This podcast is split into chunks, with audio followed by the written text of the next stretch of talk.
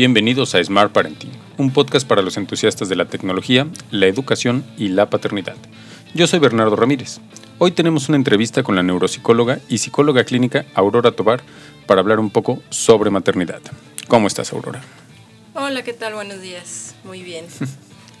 Excelente. Me da mucho gusto que puedas acompañarnos aquí para hablar hoy Día de las Madres un poco sobre maternidad. Eh, me gustaría empezar preguntándote qué opinas de todas estas celebraciones que se hacen ya como muy a la vieja usanza sobre el Día de las Madres.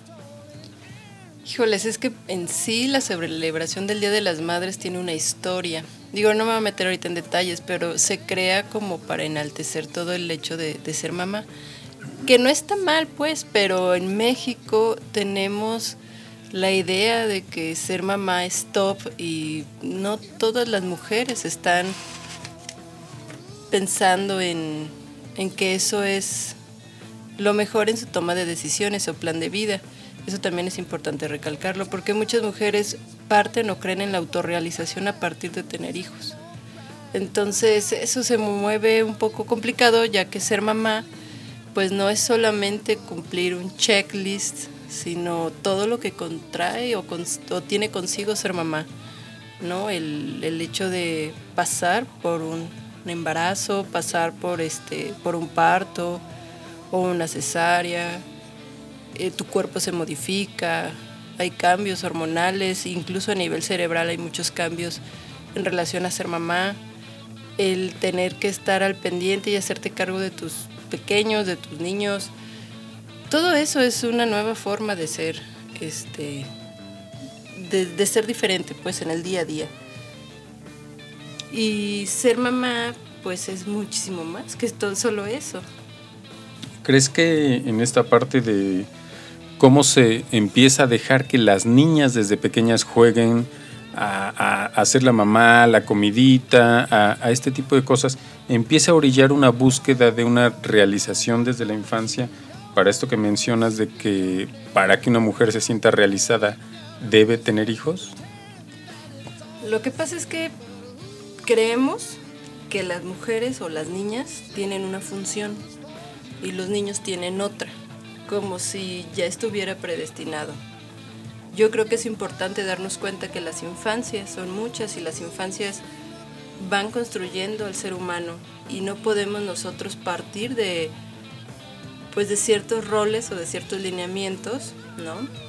Y enmarcar a un ser humano en eso que es solamente por su condición o por ser niño o por ser niño. Yo creo que sí, efectivamente, muchos de los juegos eh, y muchas de las veces que concebimos a los niños y a las niñas, está atravesado por eso. Entonces es bien complicado porque, por ejemplo, podemos ver niños, hombres jugando fútbol, subiendo y bajando árboles, que incluso desarrollan más habilidades motrices gruesas a comparación de las niñas. Las niñas, este, sus juegos son un poco más estáticos en relación a estar sentadas jugando, o sea, espacios pequeños y coordinar o moverse en pequeños espacios y entornos, porque su juego es más la cocinita y así. Cuando vemos todo al revés, nos preocupamos. O sea, cuando vemos que, nuestro niño empezó a ver este, pues una muñeca o empieza a tener actitudes paternas, porque esa es la palabra, eh, muchos papás se preocupan, pero pues son actitudes paternas, ¿no? O sea, agarran su peluche y lo cuidan como su bebé. O niñas que este pues que no les interesa agarrar una Barbie y agarran la pelota y suben y bajan y van, vienen y y tienen más agilidad con su cuerpo y les gustan otros tipos de como destrezas motoras y uno se preocupa, pero en realidad es por como concebimos que debe de ser un niño y debe de ser una niña y ellas y ellos lo saben desde chiquitos. También lo aprenden pues, o sea, se les va se les va enseñando y desde los dos años ya empiezan con estas construcciones de lo que debiera de ser. Entonces tenemos que tener mucho cuidado en esos aspectos cuando estamos cuidando a nuestros niños y a nuestras niñas. Por consecuencia, en la edad adulta vamos a encontrar diferentes eh, planes de vida y carrera. Hay muchas mujeres que le tienen un tremendo miedo al éxito porque no se les enseñó que eran capaces de lograr muchas, este, muchas cosas, ¿no? Entonces hay mujeres que quieren estudiar, no sé, ingenierías y se meten a esos mundos donde realmente tienen que ir picando piedra para ir avanzando. Y son espacios donde los hombres ya los tienen muy colocados porque históricamente así se han desarrollado. Y hay hombres que en realidad se empiezan a cuestionar su forma de ser hombre y ven a su papá y ven las conductas y realmente tienen esa lucha en relación a lo que a ellos eh, les parece que es correcto de su papá, pero hay cosas que no. Entonces empiezan a, cuestionarse y a decir, bueno, pero ¿por qué? ¿Por qué me es difícil hablar de mis emociones? ¿Por qué me es difícil reconocer mis sentimientos? ¿Por qué tengo que ser yo el único y exclusivo proveedor? ¿Por qué tengo que cumplir ciertos estándares? ¿Qué pasaría si, este, si por ejemplo, yo hombre me quedo en casa, cuido a mis niños y mi pareja, que pues no sé, tal vez le va mejor en, en el trabajo, sueldo, lo que sea, y ella sale a trabajar. Entonces ahí se empieza a crear como otra forma de paternar y de maternar, que creo que eso es importante porque en la casa ya se dan cuenta, o sea, los niños de ahora van a ver a papá y a mamá diferentes dinámicas. Van a ver una forma diferente de ser mamá, que su mamá, por ejemplo, ya no es exclusiva 24/7 al cuidado y atención de los niños, sino que también es una mamá que puede ser profesionista, ¿sí? pero que tiene el apoyo de un papá. Creo que eso es importante. Ok, eh, me llama la atención esta parte en la que mencionas de cómo desde pequeñas las niñas son orilladas de alguna manera a jugar cierto tipo de juegos como una tendencia, eh, digo, porque es algo que se va replicando históricamente. ¿Qué, ¿Qué, sugerencia tendrías como para ir cambiando esta manera? Si, si, uno detecta, dice, creo que estoy yéndome a educar mi hija por este lado o mi hijo por este lado, ¿cómo podrías tú darnos un, una sugerencia para ir cambiando esto, para darnos cuenta de esto, para, para ver cómo poder cambiar esa mecánica que ha sido muy repetitiva a lo largo del tiempo? Híjoles, es que cuando hablamos de juegos y juguetes, tenemos que poner mucha atención. Una parte por el consumismo. Eh, consumimos lo que nos ofertan, pues. Entonces, eh, ¿qué juguetes le compro a mi hijo? ¿Qué juguetes le compro a mi hija? Pues cualquier juguete que no condicione ciertas actividades. No tiene nada de malo, por ejemplo, que la niña quiera jugar a cocinar o hacer de comer. Si no tiene la cocinita, va a ir y va a agarrar tierra, lodito y va a hacer pasteles de lodo. O sea, no pasa nada. A lo que voy es que sea como un juego inventivo, natural, que, que no estemos forzando a, porque nosotros estamos dando las, la, los juguetes, por así decirlo. Los espacios de juego tienen que ser inclusivos. Puede ser este, que jueguen con tierra, que tenga su bicicleta o su pelota los niños, por ejemplo, que no pasa nada si agarran una muñeca. O sea, hay papás en serio que se escandalizan terriblemente cuando un niño empieza a cargar un peluche como si fuera su bebé y hacen expresiones muy fuertes. Yo creo que incluso lo más importante aquí es la angustia que le pudiera ocasionar a los padres. Si yo como mamá o papá este quiero formar diferente a mi hijo y a mi hija, creo que primero tengo que hacerlo en primera persona, darme cuenta qué a mí me hace ruido, qué me causa ansiedad en relación a la crianza de mis hijos y mis hijas. Entonces, es complejo, sí, pero yo creo que es un poco sacudirnos lo que años atrás se nos ha enseñado que, que somos dos personas completamente diferentes y vamos en paralelo. O sea, no, yo creo que podemos forjar diferentes intereses independientemente de si somos hombres o mujeres. Y eso me lleva mucho a, la, a estos caminos de la maternidad. O sea, ser mamá en México es ser mamá de muchas formas. O sea, hay mamás que están presentes todo el día y está bien.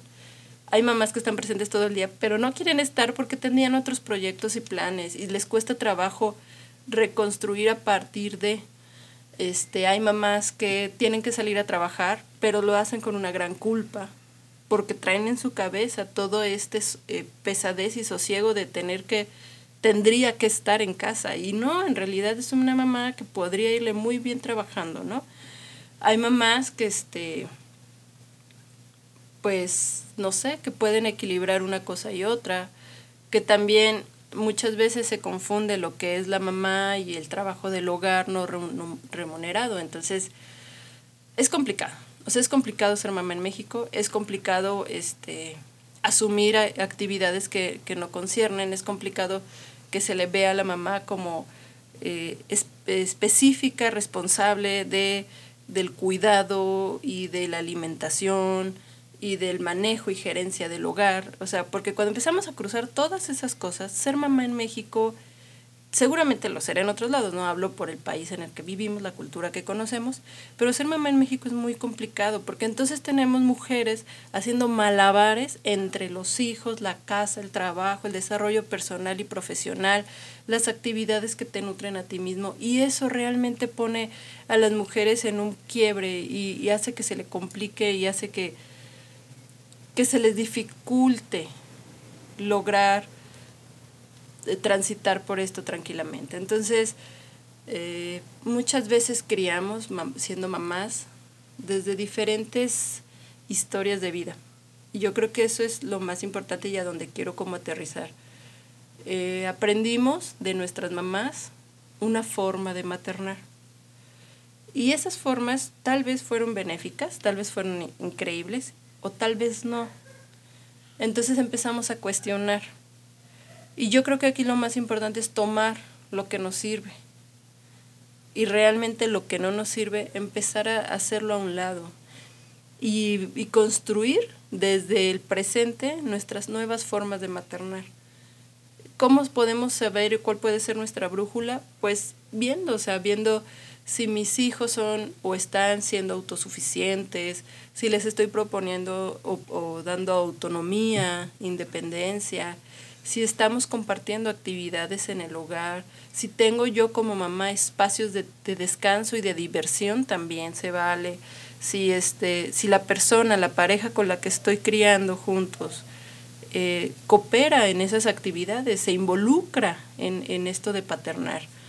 Eh, esto de las nuevas paternidades sí que lo podemos abordar en algún otro episodio porque también es muy interesante esas dinámicas de los hombres que están haciéndose cargo o entrándole como, como al hogar, que eso pues desgraciadamente lo ven todavía muchas personas como ajeno. Eh, pero ser mamá creo que debe de ser un punto de equilibrio para cada una de nosotras, en donde podemos desarrollarnos personalmente, profesionalmente, donde podamos sentirnos a gusto, donde podamos tomar este, decisiones sin sentir culpa. Yo creo que esa culpa es lo que, lo que a muchas mujeres luego les cuesta mucho trabajo porque se sienten mal dejando a sus hijos mientras ellas hacen actividades de manera independiente y, y no tiene por qué ser una u otra, o sea, no es blanco y gris. Creo que tenemos un matiz eh, de grises en donde nos podemos mover y podemos encontrar diferentes perspectivas y formas. Y nuestros hijos se hacen a la forma de la mamá también. O sea, nuestros niños se adecúan y se acostumbran, o sea, hay niños perfectamente felices y tranquilos que saben que mamá trabaja y entienden la rutina y saben que van a la guardería y en la tarde ven a su mamá ¿sí me explico? Entonces no tiene no tenemos que transitar por esto de maternar con culpa. Yo creo que eso este, es algo importante que debemos de entender y rescatar, en especial eh, el Día de las Madres. Me, me llama la atención dos cosas en particular. La primera tiene que ver con la angustia de los padres. Creo que es un tema bastante, bastante necesario de abordar porque a lo mejor como padres creo que podemos pensar en cambiar, en decir, bueno, le voy a dejar a mi hijo que juegue con, con muñecas o que sea que presente esta parte paternal, pero creo que hay una angustia que puede presentarse en de aquí en la casa no pasa nada, pero me da miedo que llegue a la escuela y se burlen de él. ¿no? ¿Cómo podríamos abordar esta parte? ¿Cómo podríamos aconsejar a, no solo a los padres, sino incluso a las escuelas para trabajar con estos temas de, de género? Y la otra tiene que ver con cómo esta angustia, al mismo tiempo que se refleja en cómo educamos a nuestros hijos, cómo nos vivimos como padres, como madres, con esta angustia de tener que estar siempre presentes, siempre dando, siempre entregando. Y esta parte que mencionas de que muchas veces una mujer no se disfruta como mujer por ser primero mamá, ¿no? E, en, en este punto de, de no puedo hacer esto porque tengo que estar con los hijos, no puedo desarrollarme, desenvolverme en este papel porque tengo que estar presente en esto, no creo que mi esposo sea capaz de hacer esto, entonces tengo que estar cuidando. Eh, únicamente como, como para ir cerrando un poco esta, esta charla, ¿cómo podríamos manejar estos niveles tanto de, de, la preocupación hacia el bullying? Porque a lo mejor lo cambio de manera interna en mi casa, pero afuera hay, hay una situación. ¿Y, ¿Y qué podrías recomendarnos para ir poco a poco manejando esta angustia, para ir, saliéndonos de este ciclo y permitirnos vivirnos de otra manera a nivel de, de la maternidad?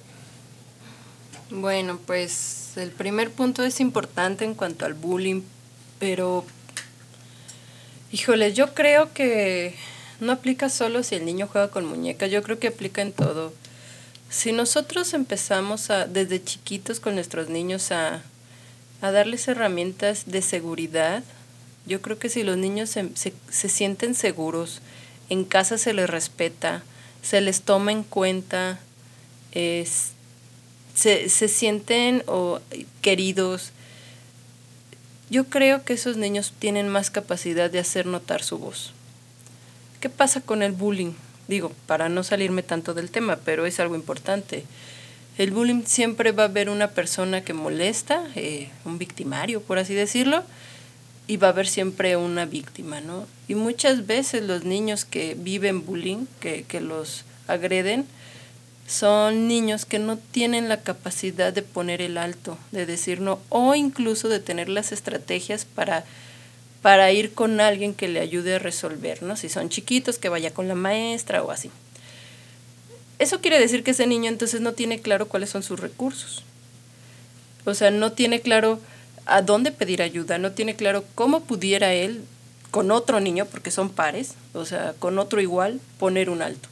Entonces yo creo que eso más bien tiene que ver también con, con, casa, o sea, en casa cuánto se le provee al niño de estas herramientas. No quiere decir que así decirle al niño ve y pega, o sea, sino más bien que el niño empiece a tener la seguridad de que su voz es importante. Eso es importante porque si en casa se le toma en cuenta, si en casa se considera que lo que dice el niño debe de ser escuchado, etcétera, él va a sentir que, que tiene algo que defender por así decirlo. Entonces, a la hora de jugar, si, vamos si tenemos este entorno, entonces el niño, no importa con qué juegue, no importa qué le digan, porque él va a decir, pues para mí eso, o sea, lo que tú me vienes a decir, no, pues no me, no me hace clic, no me, no me molesta, y básicamente no va a alimentar ese, ese bullying que le estén realizando. Las escuelas tienen que poner especial atención, las escuelas las maestras, los maestros tienen que fijarse, esas conductas se detienen de tajo. No podemos ignorar a un pequeño cuando nos dice, me está molestando, tenemos que poner atención, porque cuando el niño se acerca a decirnos, me está molestando fulanito, menganito, quiere decir que el niño está pidiendo ayuda, independientemente del nivel de molestia que sea, no podemos menospreciar o, simplemente desechar. Necesitamos atender y, y, ver qué está sucediendo en ese entorno. La escuela es un segundo entorno donde el niño socializa. Entonces es un espacio donde el niño deja de estar en casa, deja de estar con sus papás y empieza a socializar en un espacio que debería de ser regulado por normas y por reglamentos y por cuestiones de, este, de convivencia sana. Entonces ahí los maestros tienen una función bien importante de mediar y regular este tipo de conductas. Entonces el niño tendría que sentirse eh, acompañado si se acerca y dice me está molestando fulanito menganito. ¿Qué pasa después? Tenemos mamás que este, reaccionamos de sobremanera a ciertas situaciones. Entonces hay mamás, y no mamás, también papás, que están este, muy angustiadas por esas cosas y empiezan a, a mezclar y, y, mostrarse más ansiosas cuando tenemos ese tipo de relaciones en la escuela. Entonces empezamos a, a querer como mamás tener más control y más incidencia.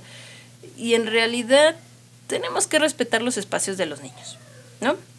Evidentemente nadie le va a agradar que al niño, a nuestros hijos le peguen, ¿no? Y, y como adultos, pues vamos con otro adulto y, y le decimos, oye, pero Ay, es que hablar de bullying es muy complicado. Es, es, muy largo el tema y no nos va a dar ahorita para, para ir cerrando, pero yo creo que lo más importante es darle al niño, a nuestro propio hijo, confianza y voz para que él sepa que será escuchado, ¿no?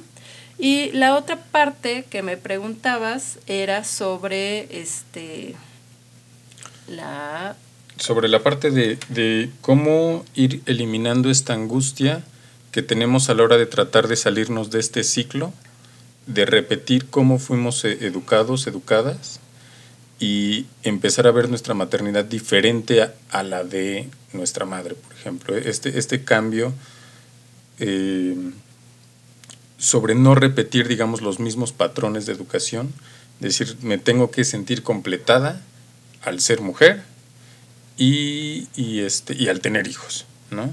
Así como fue con mi mamá y así en, retrospectiva.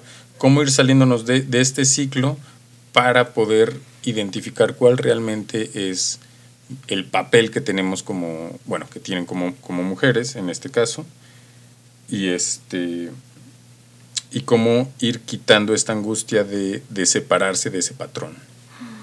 Híjoles, es que yo creo que cualquier cambio te genera angustia. cualquier cambio en tu vida, cualquier toma de decisión, te da, pero no angustia como tal en todos los niveles, o sea, realmente hay unos que nada más te dan como un poco de miedo, pero el miedo es bueno, o sea, el miedo es una emoción buena que te pone en un estado de alerta y eso significa que estás al pendiente.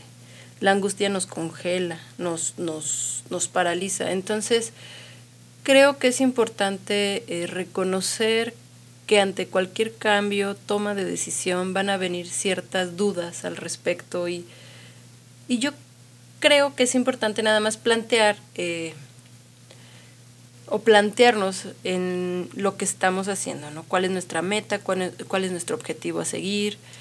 Eh, hacia dónde queremos llegar y por qué lo estamos haciendo, sobre todo hacia nosotros mismos, porque evidentemente afuera vamos a escuchar mucho ruido, o sea, afuera siempre va a opinar a alguien, siempre nos va a decir a alguien, simplemente cuando el bebé nace, todo el mundo sabe perfectamente cómo bañar al bebé, menos uno que es mamá primeriza.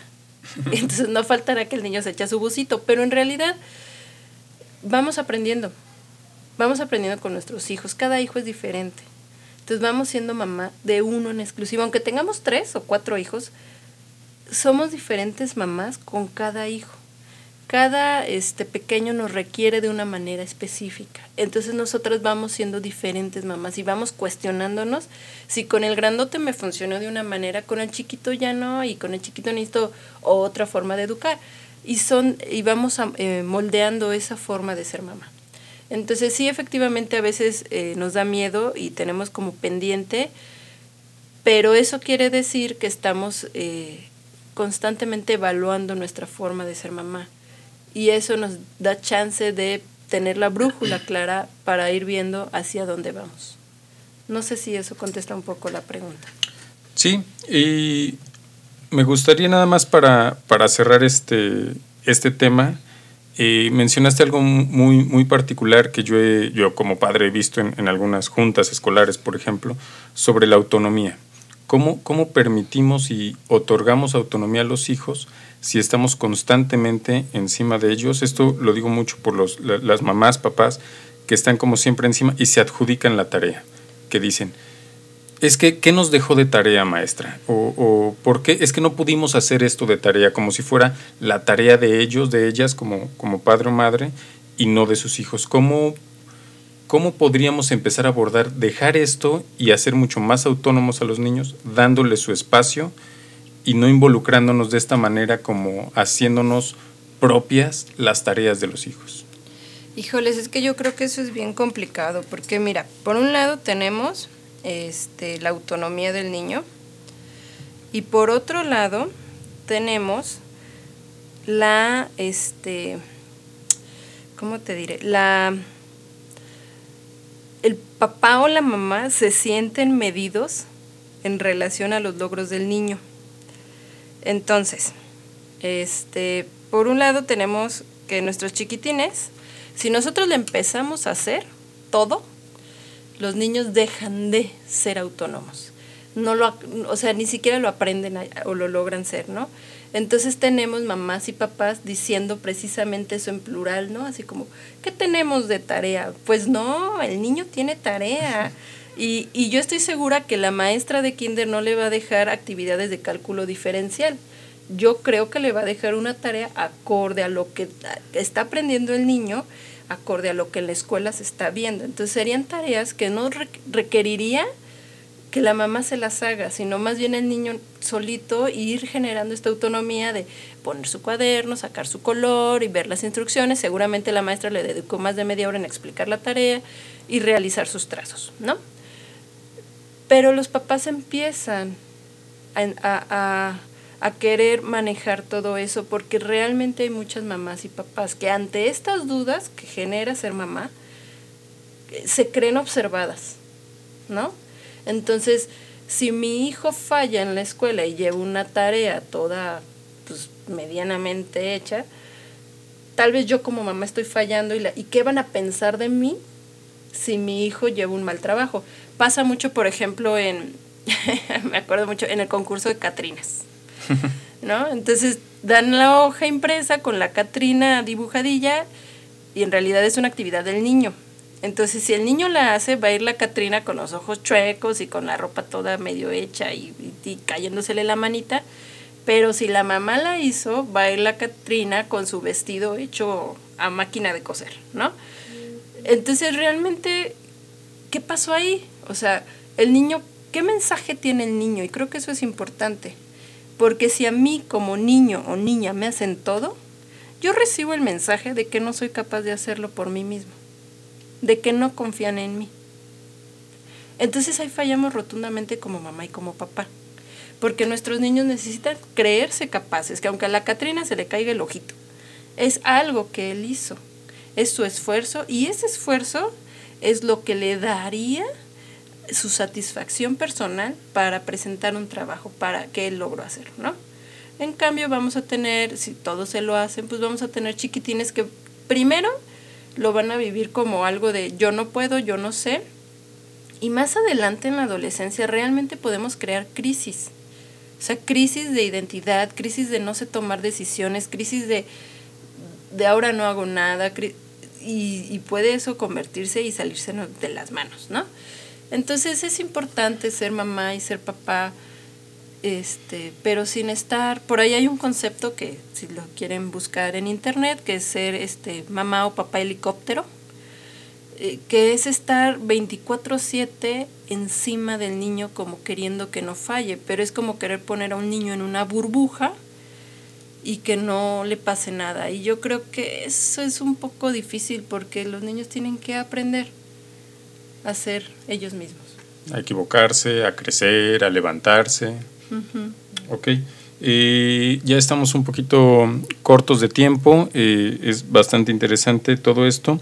Me gustaría que nos dijeras eh, si alguien tiene una duda, un comentario, dónde podría contactarte, cómo podría llegar este, a, a recibir más información si, así lo, deseara. De cualquier manera, estás invitada a continuar participando en, este podcast en futuras ediciones, a lo mejor una específicamente ya más sobre la paternidad hacia, hacia los padres, hacia los papás específicamente. Y te comprometiste por ahí a tal vez hablar una sobre bullying, que sería bastante interesante también cómo abordar no solo a nivel de padres, sino a nivel de, escuelas o de educadores en general, cómo podríamos abordar estos temas por ambos lados. Entonces, este, si quieres para cerrar, eh, ¿dónde, ¿dónde, podrían contactarte en caso de que alguien quisiera seguir abordando un poco más sobre este tema en nuestra eh, edición del Día de las Madres? Pues sí, mira, me pueden contactar al celular 4424 077693 el consultorio este, lo tengo en Florencio Rosa número 20, despacho 301, en la colonia Cimatario. Y bueno, también por Facebook nos pueden contactar en Nana Consultoría para la primera infancia y crianza respetuosa. Y este, y sí, efectivamente regreso para que platiquemos de muchos más temas. Es interesante que este pues que se tenga eh, estos espacios. Yo creo que yo creo que hoy en día ser mamá y ser papá es diferente y es complicado porque nos requiere más creatividad, nos requiere este más tiempo, aunque no siempre lo tenemos. Y creo que eh, se están creando vínculos de otra manera y eso es padre, o sea, es padre que, que nuestros hijos y nuestras hijas estén creando un vínculo diferente con sus papás, ¿no? Ya no son tan rígidos, somos más flexibles, pero pues estamos aprendiendo. Es, es algo moderno, es algo diferente. Entonces eso se va a medir más adelante. Ahorita nada más tenemos que pensar que estamos haciendo lo mejor con lo que tenemos a la mano. Pues muy bien, muchas gracias eh, Aurora por eh, aceptar la invitación a este espacio. Te esperamos pronto por aquí. Y con esto concluimos nuestro episodio número 6 de Smart Parenting. Recuerden que pueden enviarnos cualquier duda o comentario a smartparenting.mx.gmail.com.